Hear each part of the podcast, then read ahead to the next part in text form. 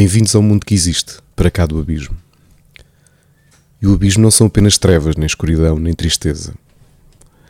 De certa medida, podemos imaginar o abismo também como doença, como febre, como dor. E isto, esta entrada um pouco diferente, é um pouco a justificação para vos dizer que estive a pensar seriamente se iria fazer o podcast esta semana, porque estou a recuperar de uma sinusite, uh, tive febre, tive alguns. tive uma noite estranha uh, no início da semana, mas penso que me sinto não só entusiasmado para gravar este programa, mas também uh, já me sinto melhor o suficiente para aproximar-me do abismo, para ficar para cá dele e para vos trazer mais 10 músicas diferentes, muitas delas, acredito eu, que vão ser mais ou menos estreias uh, na, no, vosso, no vosso catálogo musical. E vamos começar precisamente com uma banda que é talvez uma das bandas eh, mais emblemáticas do rock gótico. Uma banda que foi criada em Helsínquia em 1989 pelo vocalista Yirki69, os guitarristas Badzi Timo Timo e o baixista Artsy, ao qual cedo se juntou o baterista UC69 com uma formação que curiosamente eh, nunca se alterou e que inicialmente tinha uma sonoridade bem diferente daquela pelo qual eles se tornaram famosos. Se o nome do vocalista, para alguns, já pode ter despertado a informação de que banda é que estou a falar, estou a falar de The 69 Eyes, como dizia uma das bandas mais conhecidas do rock gótico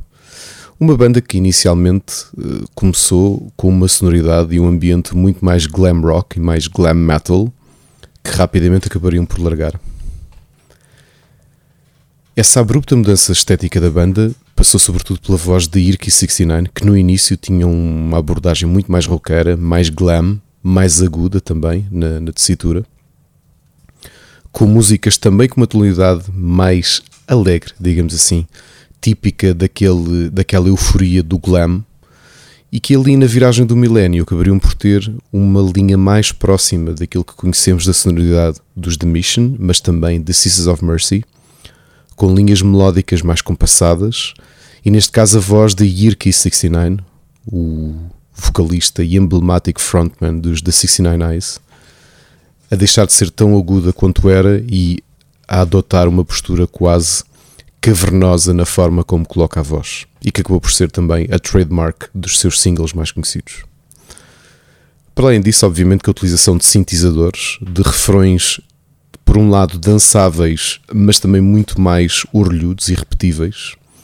num estilo que a própria banda acabou por apelidar como um cruzamento entre o gótico e o rock and roll, chamando-lhe goth and roll. Indubitavelmente uma das bandas de rock gótico e dark rock mais famosas do mundo, a música que vos vou trazer é do segundo álbum, não o segundo álbum da carreira da banda, mas o segundo álbum já com esta sonoridade bem diferente da original. Uh, um álbum que se segue a esse álbum de Charneira, que foi realmente aquele que causou mudança estética de The 69 Eyes, falo do álbum Blessed Be que tem dois hinos góticos eh, que toda a gente conhece, conhece, e que se tornaram até famosos uh, do ponto de vista de mainstream. Falo de Gothic Girl, a sua música mais conhecida, mas também Brandon Lee, um single dedicado ao malogrado ator, filho de Bruce Lee, que morreu, como toda a gente sabe, na gravação desse filme, que é o filme maior, ou um dos filmes maiores da cultura gótica, The Crow, do Alex Proyas.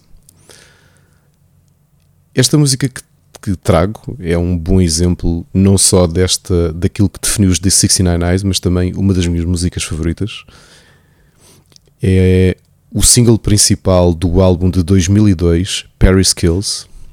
e ficamos assim com The 69 Eyes com a música Dance d'Amour.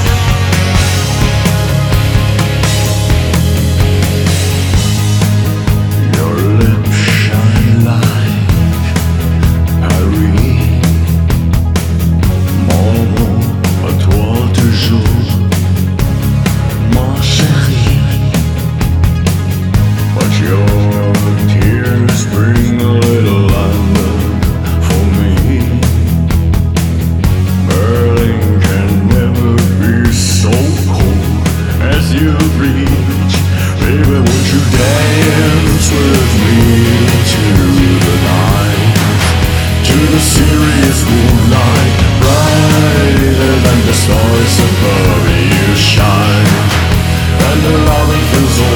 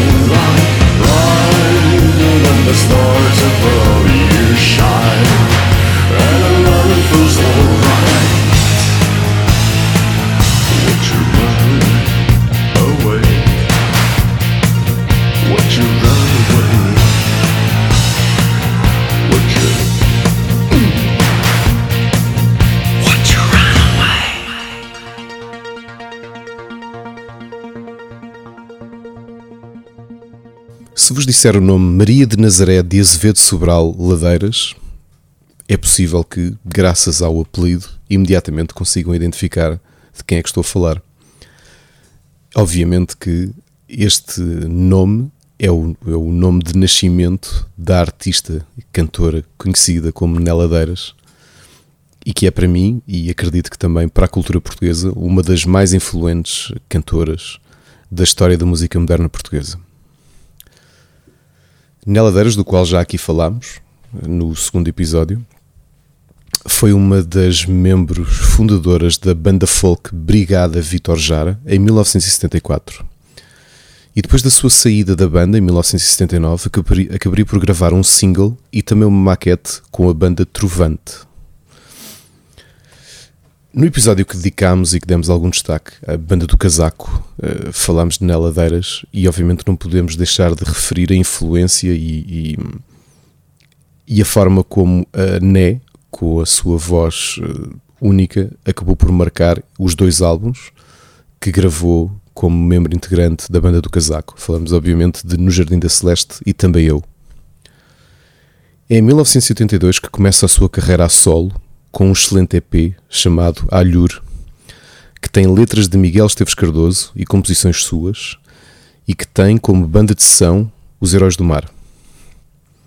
Em 1986 acaba por concorrer ao Festival da Canção com uma música chamada Dessas Juras que se Fazem, de Carlos T. e Rui Veloso. Música esta que na realidade todos nós conhecemos, porque o próprio Rui Veloso acabaria por notabilizá-la posteriormente e apelidando-a apenas de Jura. Ao longo da sua também ela longa carreira, Nela Deras acaba por participar em muitos álbuns de artistas nacionais e internacionais, para além de ter a sua carreira a solo, mais interligada à música folk, mas também com alguns lives de New Wave, eh, justamente na fase em que tinha os Heróis do Mar como banda de sessão, como banda de estúdio, e que teve também algumas experiências nesse, nesse caminho. E depois, eh, já ali na viragem, no final da década de 80, uma sonoridade mais próxima daquilo que identificamos como Dead Can Dance e This Mortal Coil, com ambientes um pouco, uh, simultaneamente folk, mas também um pouco mais introspectivos. Nela Deras tem das vozes mais originais e únicas da música portuguesa e, infelizmente, é um daqueles, uma daquelas provas de quão fácil parece alguém ser esquecido, independentemente da relevância, do impacto que teve num setor cultural, num setor artístico de um país inteiro. Curiosamente, a última vez que eu ouvi falar da NE não foi pelas melhores razões, foi, foi no início da pandemia que começaram a surgir alguns relatos e alguns, algumas mensagens de desespero da própria NE que infelizmente, eu não sabia disto, uh, tinha perdido a voz uh, há, há poucos anos, o que acabou por condicioná-la bastante do ponto de vista financeiro. e em que ela teve de começar a, a procurar emprego no que conseguia, seja cafés, limpeza, até que numa certa altura, ali em plena pandemia, não conseguia mesmo encontrar forma de subsistir e, e pediu publicamente se alguém lhe conseguia estender a mão nesse aspecto. É sem uh, qualquer uh, desprimor por muitos artistas que nós conhecemos que fazem a sua vida e que vivem a sua vida de forma uh, honesta, através do, daquilo que conseguem fazer. É por um lado bastante triste sabermos que há tantos músicos a encher festas de autarquias, festas de verão e não só, os programas de televisão que preenchem de forma hipnótica, infelizmente, a televisão portuguesa aos fins de semana. Tanta gente com, e perdoem-me a, a brutalidade, com tão pouco talento e tão pouco a dar à cultura e à arte a terem cachês avultados e pensarmos numa artista e uma cantora tão importante uh, da música e da arte portuguesa como a Nela Deiras uh, ter de pedir ajuda desta forma. E acho que a melhor forma que temos de o fazer, que é o que está ao nosso alcance, é pelo menos relembrar sempre que possível uh, as razões pelas quais a Né é uma das nossas maiores vozes e, e voltar a ouvi-la e lembrá-la. E é exatamente isso que vamos fazer com uma brilhante brilhante longa música da Né, que representa perfeitamente a qualidade e originalidade que a Né tem, uh, com uma música retirada do seu primeiro EP, o Alhur, música chamada Humus Verde, de 1982.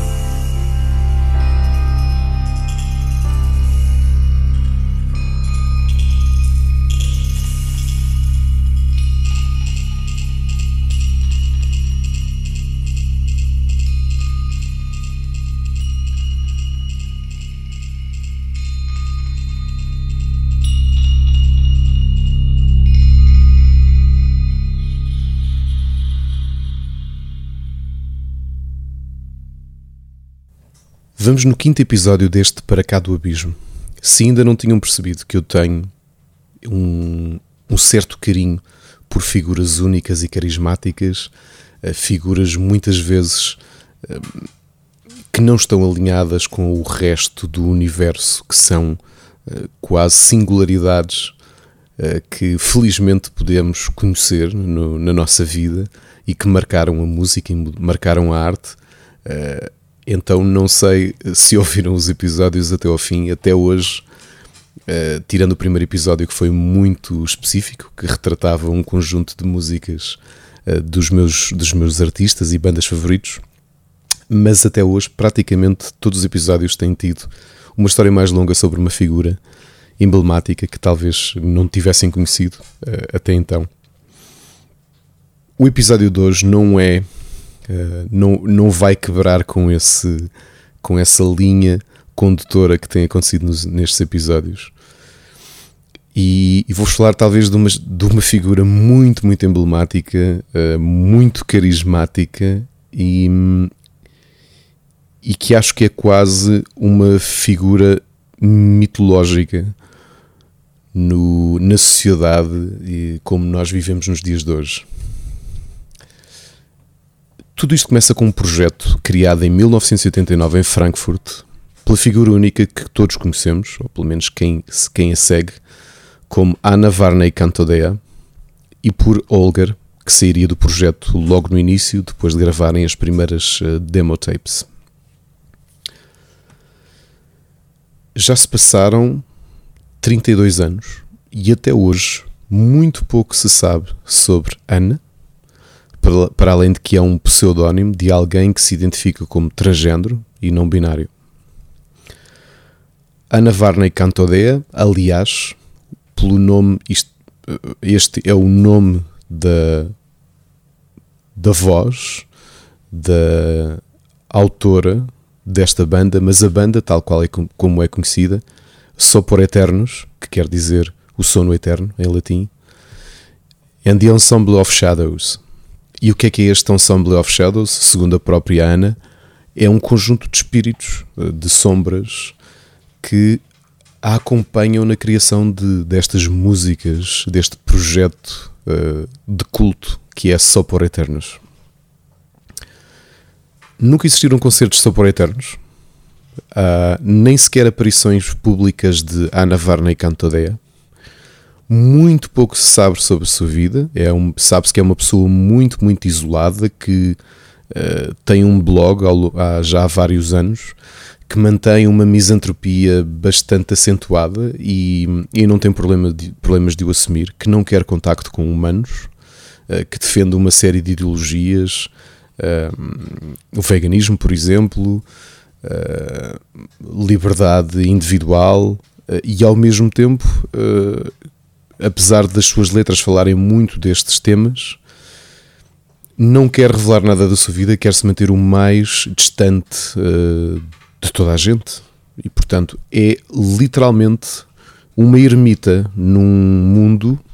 em que estamos todos ligados, independentemente do ponto geográfico em que nos encontramos.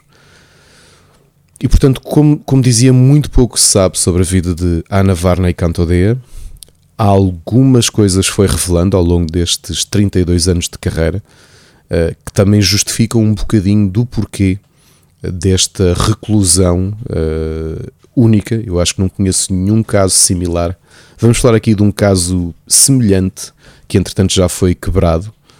de hum, músicos que conseguiram durante muitos anos e na década passada manterem a sua identidade perfeitamente uh, escondida, mas que entretanto, por, por razões que logo iremos ver, uh, conseguiu, conseguiu saber quem, quem, quem são as pessoas. Neste caso, Ana Varney Cantodea, talvez porque o seu próprio público respeite a sua decisão de não querer contactar com ninguém, eh, não, não, não fez uma investigação profunda o suficiente para quebrar esse espaço de proteção que a própria autora criou à sua volta. E como dizia, do pouco que sabe e que ela revelou ao longo destes 32 anos é que uh, ela, ela em criança foi repetidamente vítima de violência física, tanto pela família como por colegas, que sofre desde então com uma depressão profundíssima. Não se sabe quantos anos a Ana Cantodeia tem. Uh, Sabe-se que vive, obviamente, uma depressão muito grande e isso transparece nas suas músicas. Uh, que fala muito sobre a automutilação genital, de não se sentir bem com o seu próprio corpo. E dizer-vos isto, podem imaginar que estou a tentar representar uh, músicas de terror, mas como vão perceber, não é bem isso. A música de Sopor Eternos é por quase toda a gente considerada dark wave, apesar de incorporar muitos elementos de música gótica e eletrónica. O que conseguem perceber ao ouvir Sopor Eternos em The Ensemble of Shadows é que é eminentemente música erudita, barroca, com Ana a compor todas as orquestrações, a cantar, a tocar muitos dos instrumentos e a contratar outros membros da orquestra para instrumentos e segmentos específicos. A temática lírica, como já devem ter percebido, é bastante negra, já que a própria Ana assume que, eh, de forma quase metafórica, que está, está a compor música para crianças mortas ou para pessoas que sofreram. E, portanto, isto parece altamente tétrico, mas eh, temos de entender uh, a grande camada poética que existe em tudo isto, uh, pela, pela paixão que, que, que, a própria autora tem por muitos, uh, muitos escritores, como Baudelaire, e portanto tudo isto tem um enquadramento específico. Como dizia, Ana Varney Cantodea não aparece em público, nunca deu concertos, não tem sessões de autógrafos, não dá entrevistas, acho que só recentemente deu entrevistas, mas apenas de voz. Mas conseguimos vê-la porque é a sua imagem teatral, a figura que ela construiu uh, com o seu próprio corpo, que é utilizado não só na arte e na promoção dos seus álbuns, mas também protagonista dos próprios videoclipes, que eu aconselho a ver, porque são uh, pequenas, uh, pequenas, pequenos filmes com um tom muito bizarro que que representam bem e que compõem bem esta, este ambiente que, que, que, a música transparece. Eu acho que não existe nada que se compare à sonoridade de Super Eternos, porque é uma música muito cheia, muito orquestral, que nos leva para um ambiente, na maior parte das vezes, bastante tétrico e bastante soturno, uh, e que, que eu acho que a maioria de nós nunca esteve. Há aqui variações de voz da própria Ana, o tom dela é muito sofrido,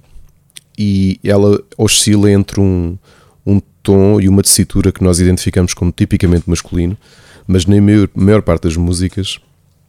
uh, tem uma abordagem e uma sonoridade muito mais feminina. Ana revelou, na realidade, que utiliza as suas composições para combater a sua depressão profunda e que esse Ensemble of Shadows, como dizia, são manifestações, são espíritos que ajudam a compor e ajudam de uma certa forma a tentar destruir essa, esse sofrimento que, que, que há tantos anos. Acima de tudo, para além da figura altamente teatral e uh, altamente dramática do ponto de vista visual, quando, quando pesquisarem a imagem de Ana Varney Cantodea, acho que a coisa mais impressionante, para além da sua música ser bastante interessante e inigualável, é que nos dias de hoje é tão incomum, um artista conseguir manter o anonimato ao longo de 32 anos e mesmo assim ter o estatuto de culto como Sopor Eternos e Ana Varney Cantodeia tem, uh, sobretudo na, na subcultura gótica. E portanto, se há música que melhor representa aquilo que é a composição de Sopor Eternos, é um The Ensemble of Shadows, é uma das músicas principais do álbum de 2007, de uma discografia longa que a autora tem com este projeto Sopor Eternos. Este álbum chama-se Le Fleur du Mal, é de 2007, e o single chama-se Inder Palastra.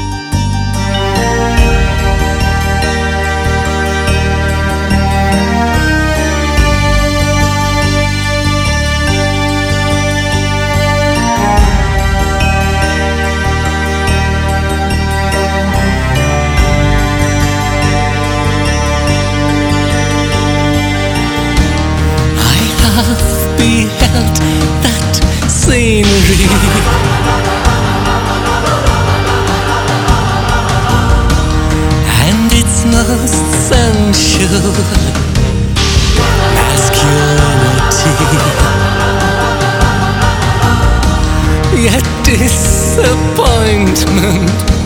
Oh, can't you see? is still the cause and the cardinal symptom of my sad reality.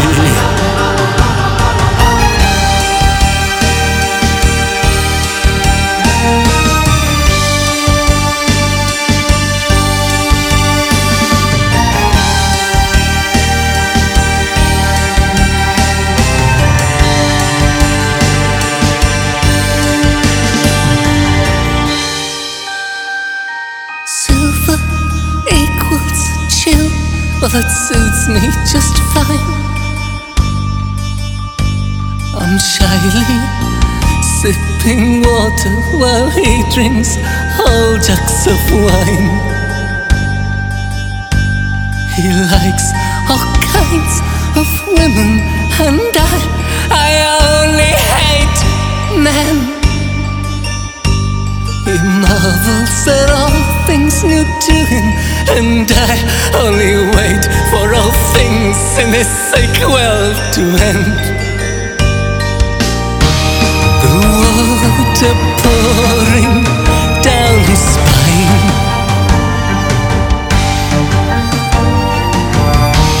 Caressed his strong physique, oh so well defined.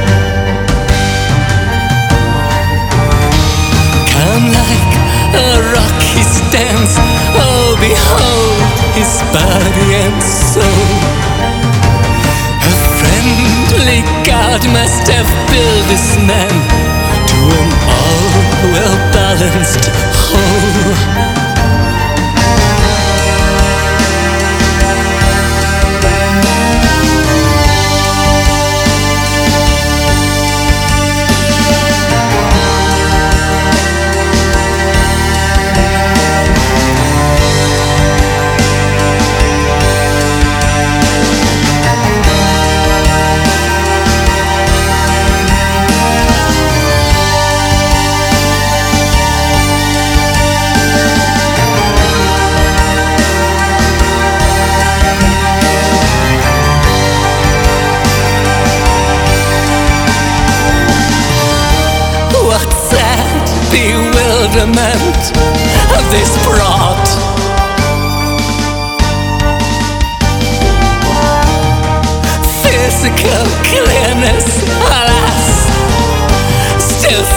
Matchabot.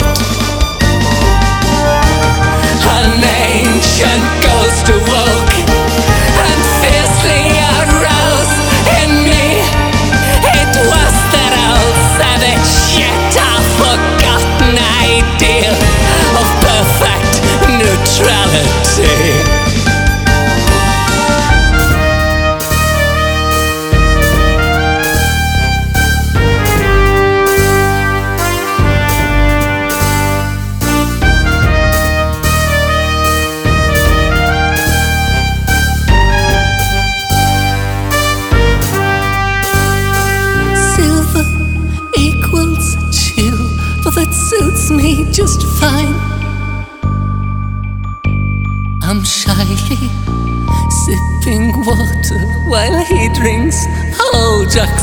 Wine. He likes all kinds of women, and I, I only hate men. He marvels at all things new to him, and I only wait for all things in this sick world to end.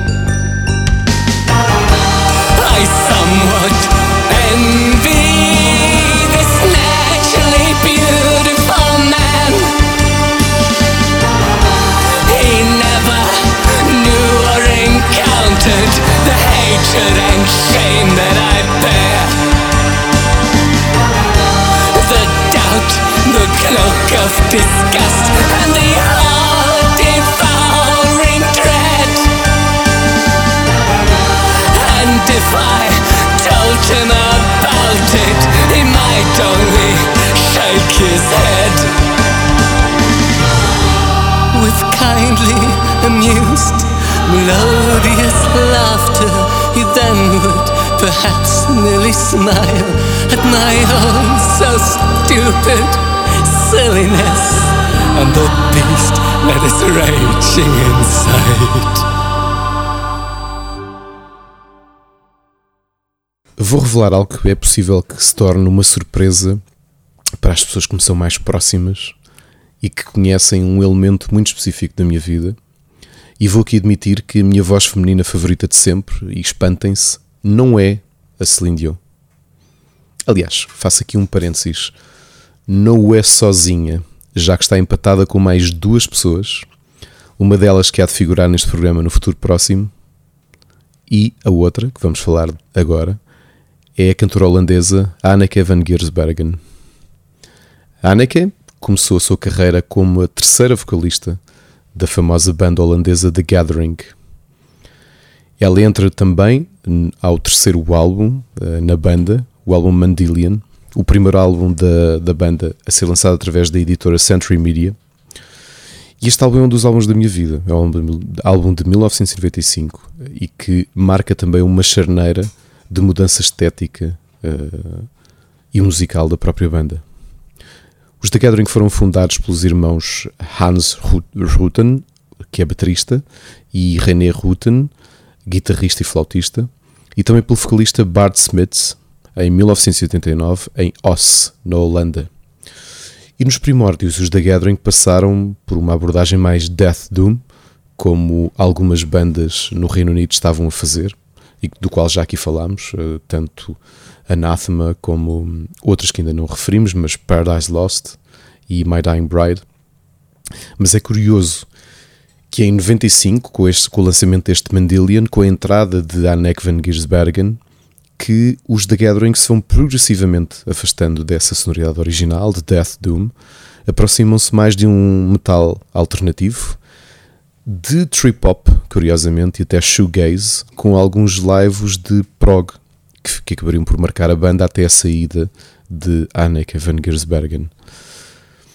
É claro que é a voz doce e tecnicamente exímia de Anneke que de certo voltará aqui ao para cá do abismo mais vezes, que permitem e permitiram aos The Gathering essa mudança musical e que lhes permitiram também uma construção de músicas diferentes daquelas que estava na gênese da banda. Eu gosto tanto da voz de Anneke que continuo com a teoria de que ela poderia cantar qualquer coisa. Uma lista de compras, um programa eleitoral das autárquicas, iria soar de certeza a coisa mais bela do mundo. E se dúvidas existirem sobre esta minha pequena provocação, deixo-vos com uh, The Gathering, uma música retirada do álbum Mandillion de 1995 e vão perceber com In Motion Number One porque é que Anek é uma das melhores cantoras da história da música moderna.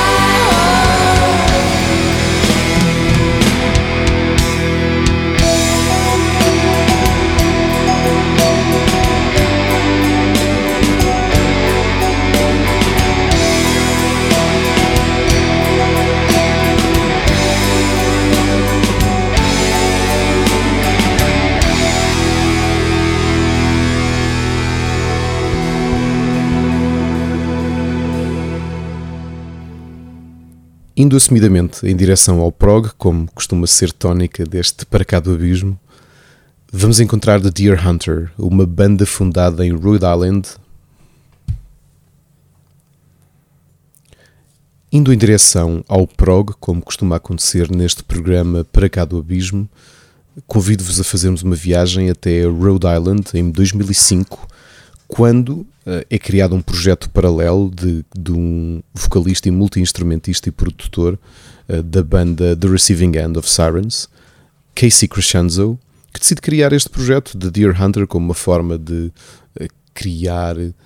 e conceber músicas diferentes daquilo que era à altura a sua banda principal. É logo em 2006 que o seu irmão juntar-se-ia na bateria e nos backing vocals e uh, para Casey Crescenzo e o seu irmão Nick, esta passa a ser a sua banda principal. E apesar do resto da formação ter sofrido muitas alterações ao longo destes 16 anos, uh, a realidade é que o som característico de Deer Hunter, como banda de crossover prog, acabou por definir o seu grande sucesso dentro do mercado do rock progressivo. Como dizia The Deer Hunter, como banda de crossover prog, é acima de tudo o somatório de muitos estilos diferentes, que vão desde o art ao baroque pop, mas também ao rock sinfónico e experimental, a muitos lives de jazz e a construção até que vai a um ambiente quase de musical, pela forma como Casey Crescenzo não só coloca a sua voz, mas também no tipo de ambientes, na utilização de instrumentos, de metais, que, que muitas vezes nos levam quase a, a um ambiente de uh, cabaré e de musical, o que é uma mistura muito interessante e, e, e nos dá um tom diferente daquilo que é o habitual uh, do prog. A realidade é que esta mistura aparentemente estranha, mas que vão perceber daqui a alguns instantes que resulta na perfeição, permite criar um ambiente deliciosamente memorável. Os álbuns têm vindo num crescente de qualidade e maturação do estilo de Crescenzo, não só como músico, vocalista, mas também como compositor e produtor. Mas na realidade o ponto de origem qualitativo desta banda já era muito elevado, já que o primeiro álbum, de 2007, Act 1, The Lake South, The River North, já era um belíssimo álbum de crossover prog.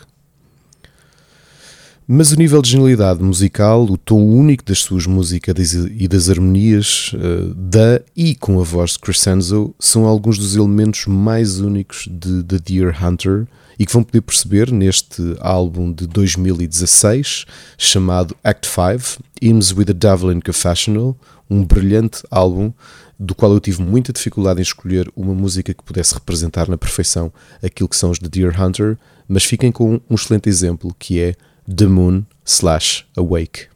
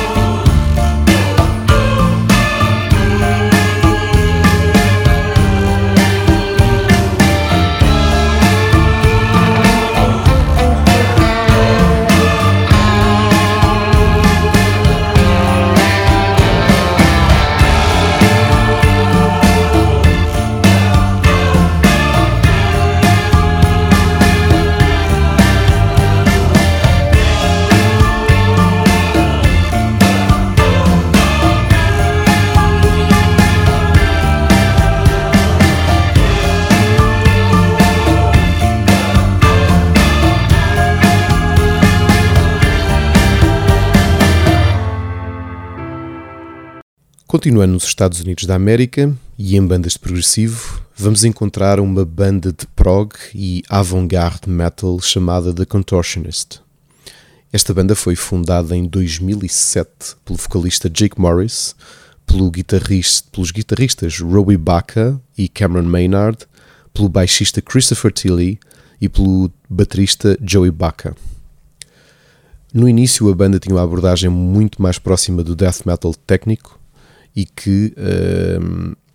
foi progressivamente eh, chegando a, um- a uma sonoridade mais melódica, deixando cair aquele peso inicial, e muito a isso se deve à mudança de vocalista que aconteceu em 2013 com a entrada de Michael Lassard, que até hoje se encontra como o vocalista e o frontman destes The Contortionist. A realidade é que se é aquilo que, que diferencia The Contortionist de outras bandas contemporâneas de prog e de avant-garde metal é precisamente ahm, a abordagem com que Michael Lassard assina com a sua identidade, também com a sua beleza focal, os refrões altamente memoráveis desta jovem, ainda que extremamente talentosa banda de prog. E apesar de ter uma discografia ainda bastante curta, uma das melhores formas de apresentar esta banda norte-americana de uh, rock progressivo, metal progressivo e avant-garde metal é mesmo com o último álbum, que já tem 4 anos, é um álbum de 2017 chamado Clairvoyant e uh, que representa o ponto de evolução em que os The Contortionists se encontram hoje e, e vamos ficar com a música Reimagined.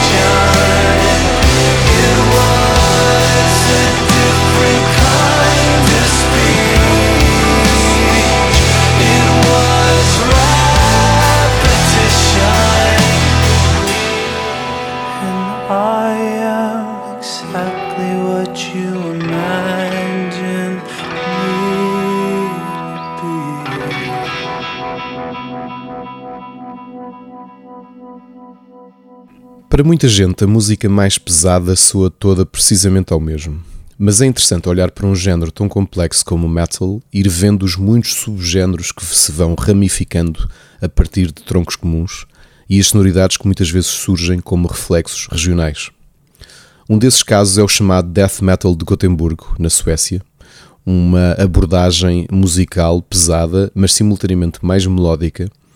que muitos dos seus congêneres do início dos anos 90 e que foi definido pelo sucesso e o talento de três bandas eh, dessa mesma cidade sueca, At the Gates, Dark Tranquility e In Flames. Se Dark Tranquility vai figurar aqui em breve, porque durante muito tempo foi uma das minhas bandas de topo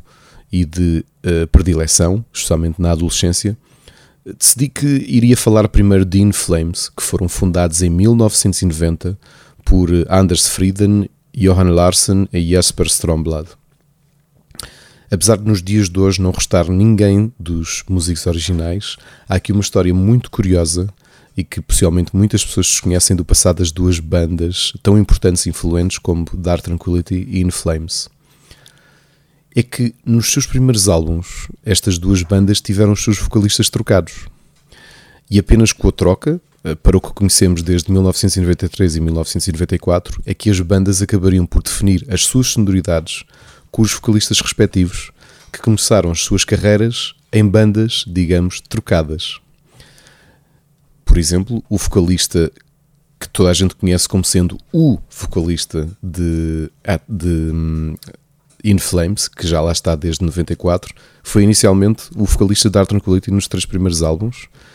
e o vocalista de, do primeiro álbum de In Flames foi Michael Stan, que era o guitarrista fundador de Dark Tranquility, que só adicionou mais um papel na banda, o de cantor, quando hum, o vocalista de In Flames saiu precisamente para ocupar esse espaço na banda uh, In Flames. Mas essa é uma história para falarmos depois, quando aqui uh, figurarem os Dark Tranquility. Outra curiosidade da sonoridade muito específica que In Flames tem é que, apesar da melodia que representam,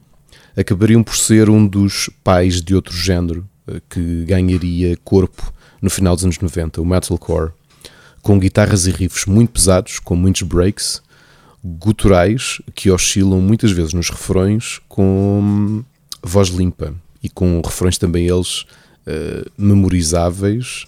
e que pedem ao público que os cantem. Se há álbum de sucesso de In Flames e também um dos últimos álbuns a marcar uma estética que eles já abandonaram entretanto, que se aproximaram muito mais de uma sonoridade uh, próxima do hardcore em alguns, em alguns aspectos. É este álbum que serve de passagem entre o death metal melódico, o quase metalcore do início da carreira de In Flames e aquilo que se conhece uh, desde a viragem do milénio. O seu álbum de maior sucesso é este 2000, Clayman, e seria impossível trazer In Flames sem falar de um dos seus maiores singles uh, e um dos maiores hinos do metal mais pesado. Portanto, fiquem com Only for the Weak.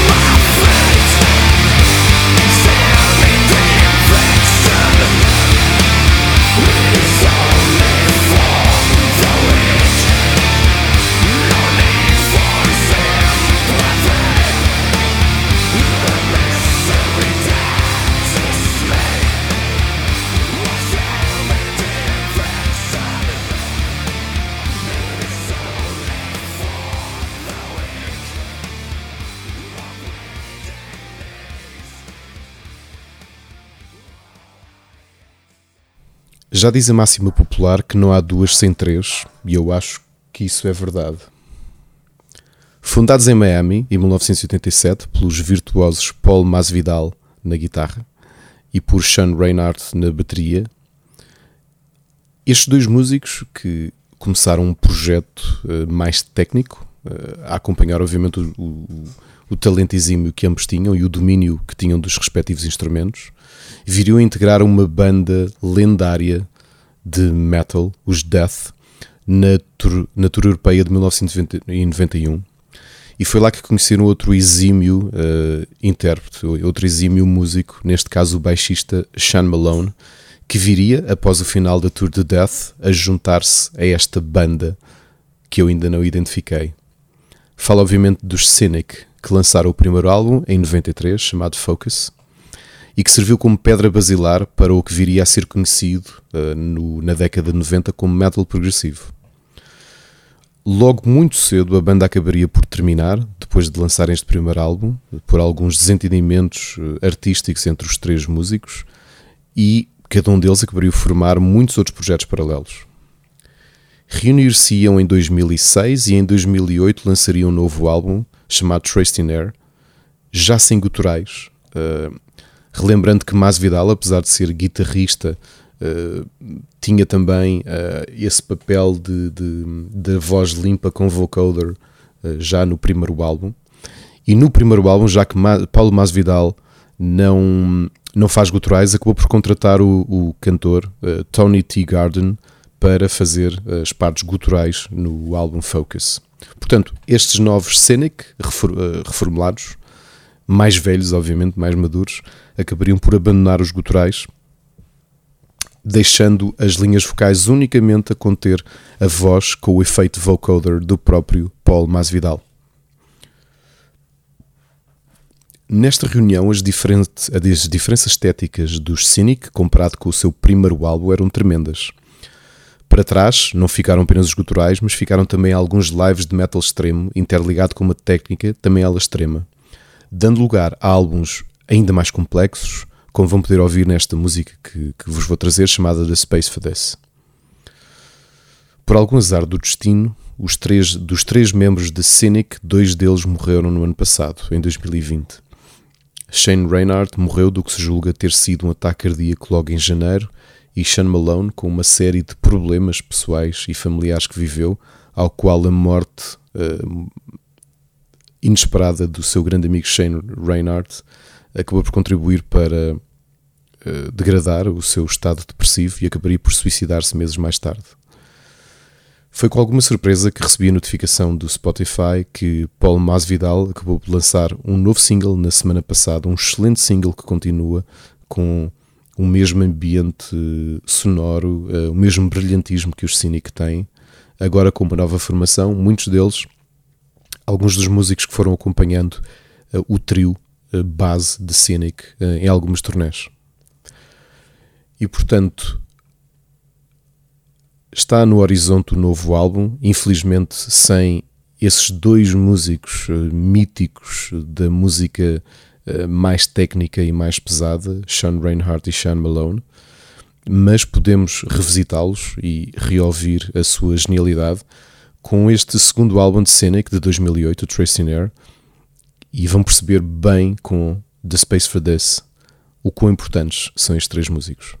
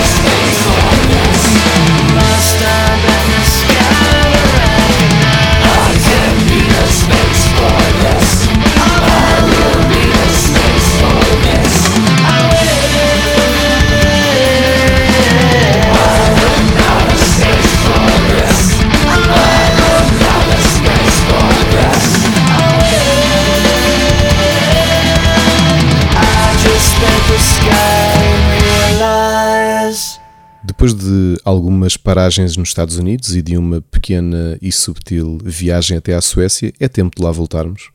Neste caso, até 2012, em Avasta, onde o músico Magnus Larsen cria um projeto com um nome artístico diferente chamado Lost Years, que é um projeto de synthwave e talvez um dos projetos que melhor catapultou este revivalismo da sonoridade dos anos 80. Lost Years acabou por tornar-se muito mais famoso do que muitos dos projetos que nós vamos vendo surgir, com chiptunes e algumas bandas e projetos eh, a solo que têm servido de banda sonora para videojogos. Neste caso, Lost Years participou em bandas sonoras, eh, sim, eh, muito especial algumas da Amazon e da Netflix. E é, como dizia, indubitavelmente uma das mais reconhecíveis desta onda de revivalismo dos anos 80 que tomou de assalto as plataformas de streaming musical, ajudando a definir esta nouvelle vague de artistas de synthwave.